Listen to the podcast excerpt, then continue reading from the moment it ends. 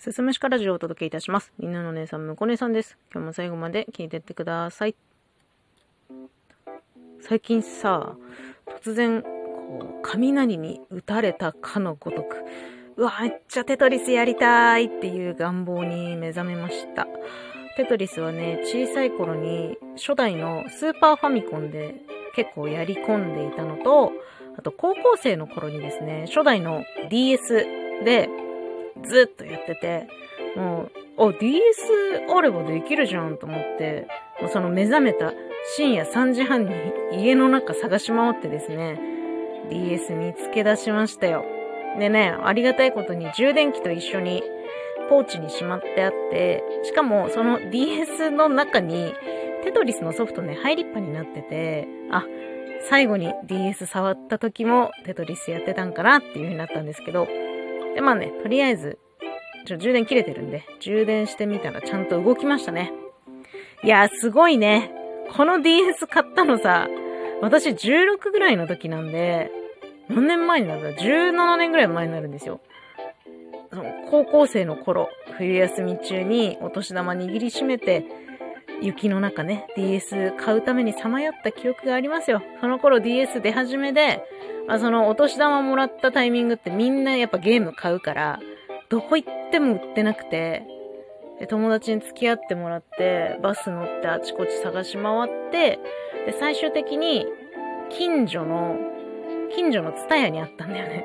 残り1台。そう、それをね、買ったんですよ。初代の DS ね、懐かしいですね。ね、まあ、そんな17年前のい、いにしえのゲーム機がさ、もう何年も動かしてなくても、充電したら割とね、ちゃんと動くっていう。しかも結構雑にしまってあったにもかかわらず、ちゃんと問題なく動く。いや、すごいなって思いましたね。でもそれ発掘してから、もう結構テトリスやってる。うん。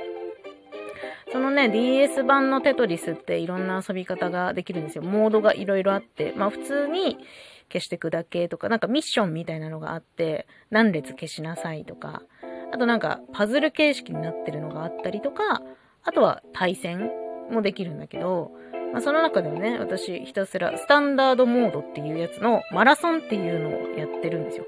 もうただ組んで消してを繰り返していくだけ。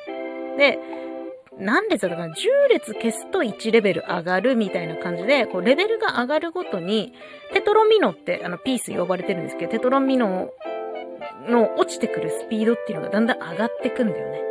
で、レベルがね、確か999でカンストするんですけど、なんか何回こう、うまいことテトリスしたか、あと T スピンって言ってスピンをかけられたかなどで、スコアが決まってくるんですよ。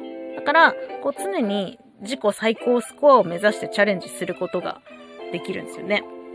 ちなみにね、あのー DS 版のテトリスね、これマラソンだけめちゃめちゃやり込んでて、短大の講義中もずっとやってた記憶があるんですけど、40分かけてね、レベル999まで行ったこと一度だけありますね。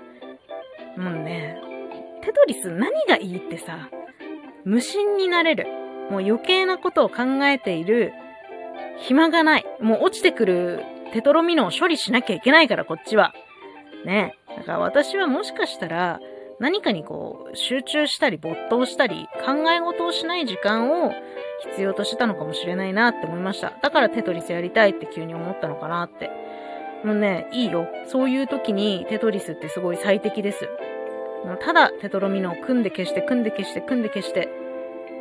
それだけ。うん。ちなみにね、好きなパズルゲーがね、テトリスの他にもう一つあって、それがぷよぷよですよ。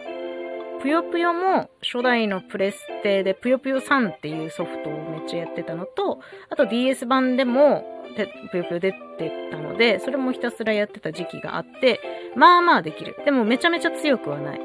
で、ぷよぷよも同じく上から落ちてくるぷよをひたすら組んで4つつなげて消していく。もう何も考えない。ぷよの処理だけしか考えない。